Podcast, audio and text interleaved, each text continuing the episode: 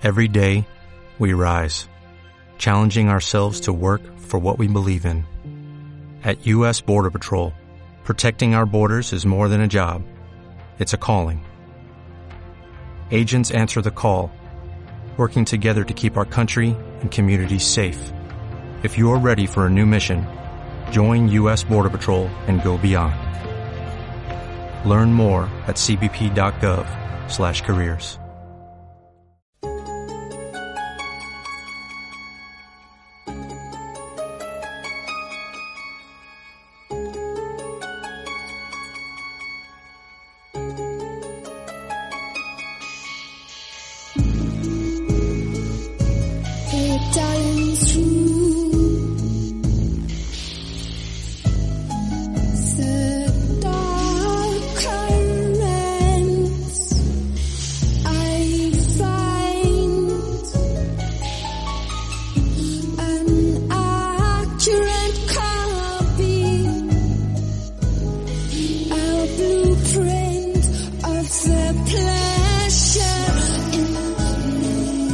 Continuamos y ahora ya nos metemos con el, con el grande, con T.S. Eliot, un anglo norteamericano o norteamericano posteriormente eh, nacionalizado inglés que, que, bueno que es una pasada eh, forma parte digamos de una de una generación de grandes eh, me viene a la mente otro gran poeta como Rilke eh, Checoslovaquia entonces, en aquella época, eh, de Joyce, casi nada, de incluso Traque, el austriaco, del cual hablaremos dentro de un par de semanas.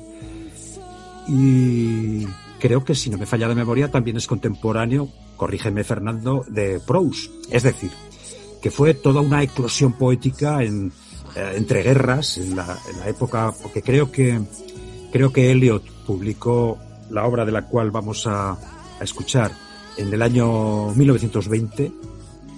Me estoy refiriendo a La Tierra Baldía, que es uno de sus grandes, una de sus grandes poemas. Y más concretamente lo que hemos grabado ha sido El entierro de los muertos. Ese que comienza, luego lo escuchamos con la, la frase Abril es el mes más cruel. Quiero decir que que esta, esta elección me ha surgido como consecuencia de el poema que, que nos presenta hoy Fernando en el vientre de los espejos, que se titula Pintada en el campus, que lo escucharemos después de escuchar a Eliot, y precisamente está claramente inspirado en, en, el, en el entierro de los muertos de, de, esta obra, de la tierra baldía de, de Eliot. Eh, ¿No es así, Fernando? Creo que por ahí van los tiros, ¿no? de, sí, de tu, sí, de tu pintada es. en el campus. Así es, así eh, es. No sé qué pensarás tú, pero a mí la lectura de La Tierra Baldía, que bueno, es recientísima, de esta semana, o sea, cuando he estado preparando eh, la edición de estas grabaciones de las que hablo, que ahora mismo vamos a escuchar, la verdad es que mm, es una de esas obras que uno no termina de entender o no, sé, o no sabe si las está entendiendo pero que, que despiertan un montón de recuerdos, de imágenes en la cabeza impresionantes. A mí me tiene, me tiene completamente capturado. Es un poema tremendo que destila, por cierto, una enorme tristeza y, y una gran, eh, no sé cómo decir, decadencia en cuanto a que es un poco la, el aviso de que el mundo, ese, ese mundo que se ha construido desde la ilustración basado en, la razón, en, la ciencia y tal, pues empieza aquí el, el, autor, en mi opinión, empieza a ver que eso se derrumba, como más años más tarde, con la Segunda Guerra Mundial, se puso de manifiesto, ¿no? Eh, se vino abajo todo ese, toda esa construcción racional que, que el hombre hizo pensando que éramos poco menos que dioses, ¿no? No sé. Eh, a mí me ha dejado de verdad muy afectado desde el punto de vista, desde el punto de vista pues emocional, porque creo que es un poema tremendo, tremendo. No sé, Fernando, cuéntanos algo. Sí, sí, hombre. Tú al fin y al cabo fuiste capaz de crear un poema que entiendo que fue inspirado por la tierra baldía. De, Por tanto, tú ahí tendrás seguro que muchas cosas que contarnos. Vamos a ver, vamos a ver, Manuel.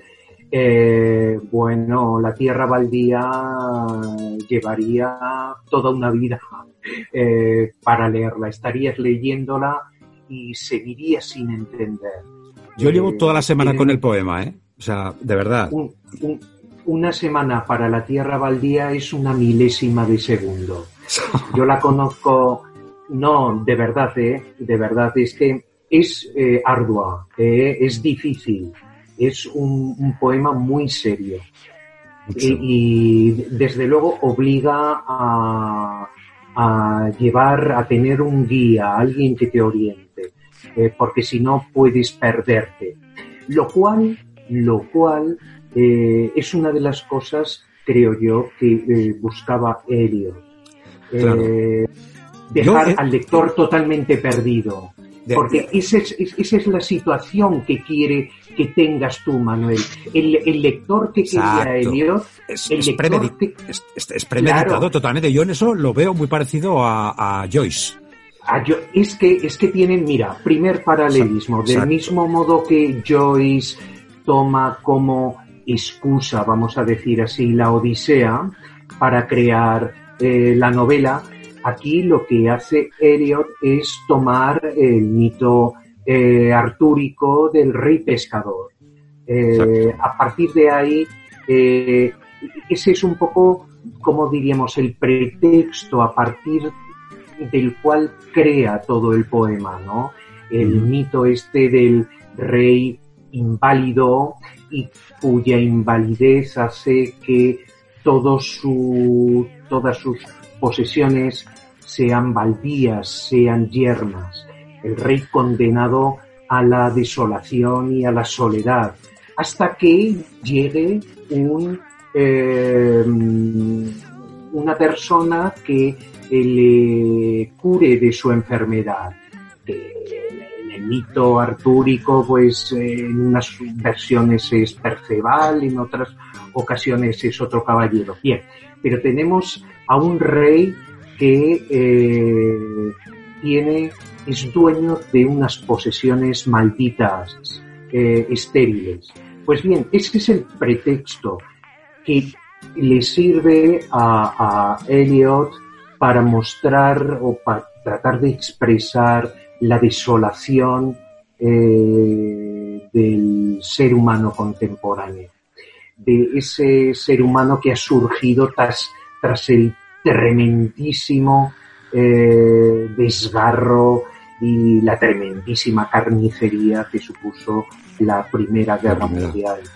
Eh, es un poco eso, ¿verdad? Eso es lo que quiere Elliot, que tú te sientas desconcertado, que te sientas desorientado, que te sientas perdido como el hombre el ser humano que ha surgido tras esa conflagración horrorosa que fue la Primera Guerra Mundial, el fin de todo un mundo, ya no solo el mundo inmediato, eh, el del racionalismo ilustrado, sino eh, lo percibe casi como el fin de toda una civilización, de una manera de ser humano ¿no? El ser humano ha perdido todas sus referencias, ya no tiene nada a que agarrarse.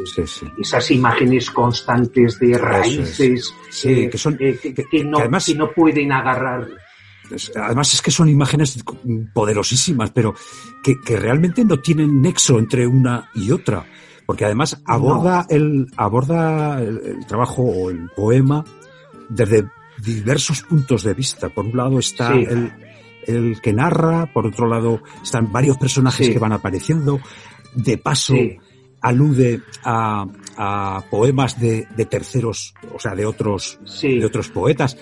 O sea, es que es una forma de escribir muy compleja y a la vez muy, muy penetrante, o sea, con una, una fuerza arrolladora, tremenda. Mira, yo, yo lo veo algo así como, como un manuscrito metido en una botella y lanzado al mar. Eh, hay una, una estudiosa de la literatura y que le ha dedicado muchos años a la tierra baldía, que lo califica de palincesto. Un palincesto, eh, ya sabéis que es un manuscrito eh, en el que, eh, aunque aún perviven trazos de una escritura anterior, vaya, que se ha escrito sobre lo escrito, ¿vale? Es que es eso lo que está buscando. Es como un, testamento de toda una civilización. ¿Eh? Por eso las referencias culturales que se remontan hasta el Upanishad eh, hindú, pasando por supuesto por Dante, en la parte que vas a recitar tú, es muy importante. Eh, en, el entierro de los muertos, Dante con el descenso a los infiernos, porque es un poco eso, un descenso a, a, a los infiernos. Tú decías los puntos de vista que aparecen dislocados, justapuestos, eh, rotos. Es un cristal roto totalmente como, como el alma del hombre contemporáneo. y eso, sí, sí. Pero, pero vamos, que más que nada por, por quitar miedo al que nos esté escuchando, porque a lo mejor piensan que esto es demasiado complicado. Ah. Que, a ver, que la, yo al menos, que eh, confieso, lo he dicho y lo repito, que no termino de entender el poema, pero es que no es, esa, la, no es esa la actitud que hay que tener cuando se lee un poema. En efecto. Se, trata de dejarte arrastrar un poquito por él y sentir y, y, tal, y de paso, pues escarbar dentro de ti en esas imágenes que te vienen a la mente cuando lo lees, en fin. Es algo apasionante. Yo, desde luego, lo aconsejo.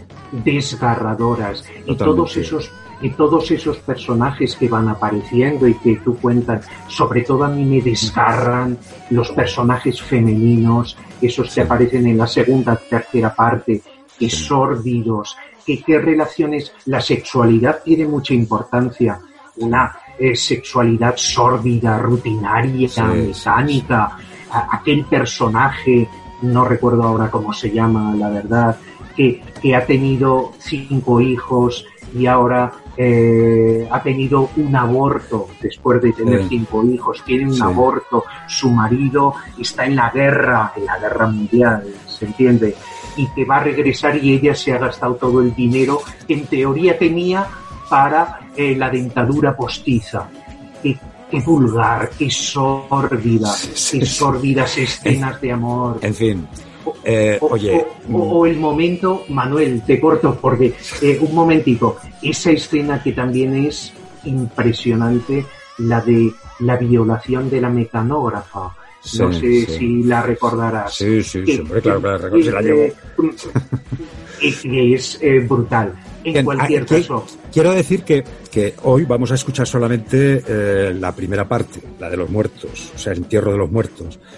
pero no descarto si no nos si no nos tiran piedras, si no nos cierran la emisora por hacer esto que estamos haciendo, mm, completarlo con el resto de... porque realmente yo, yo, creo que merece la pena, ¿eh? aunque no sea más que como un ejercicio de, no sé, de acercamiento hacia un tipo de poesía eh, en el que no nos hemos metido hasta ahora y que desde luego a mí me ha, me, ha impactado, me está impactando, de verdad. Dejarse, dejarse llevar por las imágenes, y, eso es lo, lo importante en, en, este poema y en todos. Eh, luego ya lo demás ya viene por añadidura si es que a ti te interesa. Dejarte llevar por este torrente de desolación, esta botella lanzada al mar, en un momento muy desesperado. Eh, el de después el impacto moral que provocó en el arte eh, la, la, guerra mundial. Eh, sí, sí. Eso es un poco. Y un poco también el, la sospecha o el preludio o, de alguna manera el que la que vislumbraba ya la que la que se aproximaba. O sea, no sé, yo al menos saco también esa sensación sin ninguna duda. la quiero sacar.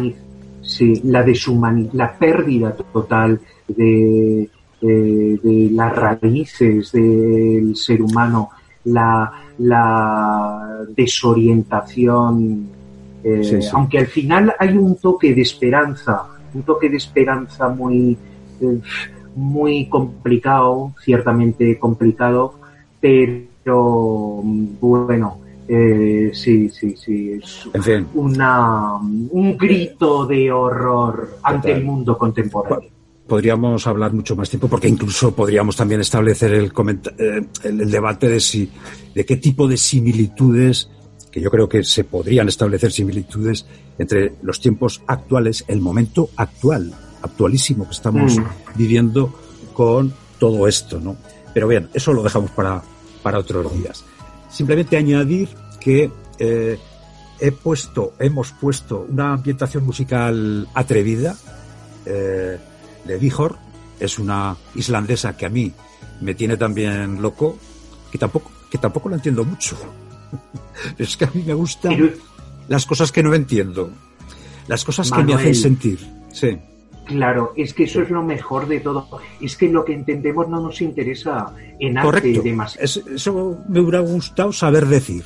O sea, de verdad. Eh, pues bueno, o sea, que por cierto también os aconsejo a Bio, que no sé si se pronuncia Björg o Bihor. Bueno, es una islandesa que es una pasada también. Que yo creo que encaja a la perfección en ese universo angustioso, triste y tal de, que describe este poema. Posteriormente, y como, y como colofón, está el poema tuyo, El vientre de los espejos, la pintada en el campus. En el campus. Que creo que es un colofón perfecto para una obra de esta, de este tamaño. Como Perdona, Manuel, lo, lo, que cuento ahí por una vez es verdad. Eh, eh, en efecto, fue hace más de 30 años al ir eh, a la facultad de letras, me encontré una pintada que me llamó así, escrita en rojo, sobre el ladrillo ese de tipo crudo que, con que, estaba construido. es muy frecuente aquí, Pues abril es el mes más cruel. Yo no conocía a ello pero esa pintada me sobrecogió. Abril es el mes más cruel, eh, porque es que tiene una potencia, tiene una potencia estremecedora. Eh, ese y el, y el segundo, tercer verso que tú vas a recitar y que me parece capital, ese de que es cruel abril porque mezcla memoria y deseo me parece bellísimo y creo que ahí está contenida toda la frustración y toda la eh, desolación que transmite.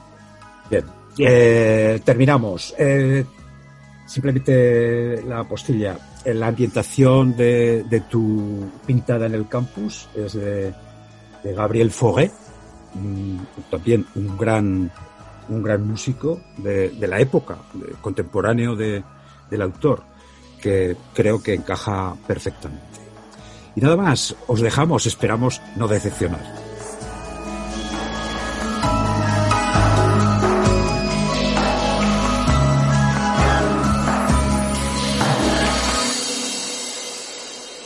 Siéntelo con oído.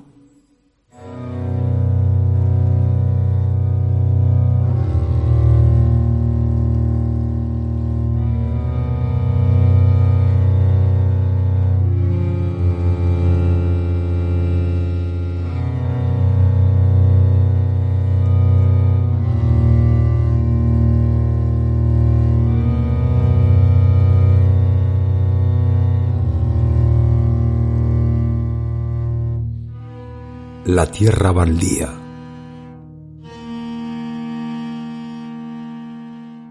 Pues yo mismo, con mis propios ojos, vi a la sibila de Cumas colgando de una botella. Y cuando los dieciocho niños le decían, Sibila, ¿qué quieres? Ella respondía, morir quiero. El satiricón de Petronio, para Ezra il miglior fabbro.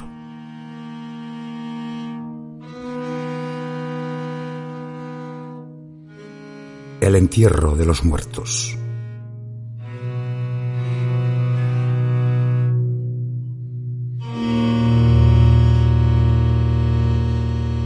Abril es el más cruel de los meses, pues engendra lilas en el campo muerto, confunde memoria y deseo revive yertas raíces con lluvia de primavera. El invierno nos dio calor, cubriendo la tierra con nieve sin memoria, alimentando un hilo de vida con tubérculos secos. El verano nos sorprendió llegando al Stambergerse con un golpe de lluvia. Nos refugiamos en los soportales y ya con el sol seguimos hasta el Hofgarten y nos tomamos un café y estuvimos charlando una hora. No soy rusa, vengo de Lituania, alemana de verdad. Y cuando éramos niños, estando en casa del archiduque, él, que era mi primo, me llevó en trineo y tuve mucho miedo. Dijo, Mary, Mary, agárrate fuerte. Y abajo que fuimos. Allá en las montañas te sientes libre. Leo buena parte de la noche y voy al sur en invierno. ¿Cuáles son las raíces que agarran? ¿Qué ramas crecen en esta basura pétrea? Hijo del hombre, no puedes saberlo ni imaginarlo, pues conoces solo un montón de imágenes rotas, donde el sol bate y el árbol muerto no da sombra, ni el grillo alivia, ni hay rumor de agua en la piedra seca. Solo hay sombra bajo esta roca roja. Ven a la sombra de esta roca roja y te mostraré algo diferente, tanto de tu sombra por la mañana corriendo tras de ti, como de tu sombra por la tarde alargándose hacia ti. Te mostraré el miedo en un puñado de polvo. Fresco sopla el viento hacia el hogar. Mi criatura irlandesa, ¿dónde te demoras? Fue hace un año cuando me diste jacintos por primera vez. Me llamaban la chica de los jacintos. Pero cuando volvimos tarde del jardín de los jacintos, tus brazos llenos y tu pelo mojado, no podía hablar y la vista me fallaba. No estaba ni vivo ni muerto y no sabía nada, mirando el alma de la luz, el silencio. Desolado y vacío el mar. Madame Sosostris, famosa vidente, tenía un fuerte resfriado, sin embargo, es conocida como la mujer más sabia de Europa. Y tiene una baraja maldita. Aquí, dijo ella, está tu carta. El marinero fenicio ahogado. Son perlas lo que eran sus ojos antes. Mira, aquí está Belladonna, la señora de las rocas, la señora de las situaciones. Aquí está el hombre con los tres bastos. Y aquí la rueda. Y aquí el mercader tuerto. Y esta carta que está en blanco es algo que lleva a la espalda y que me está vedado ver.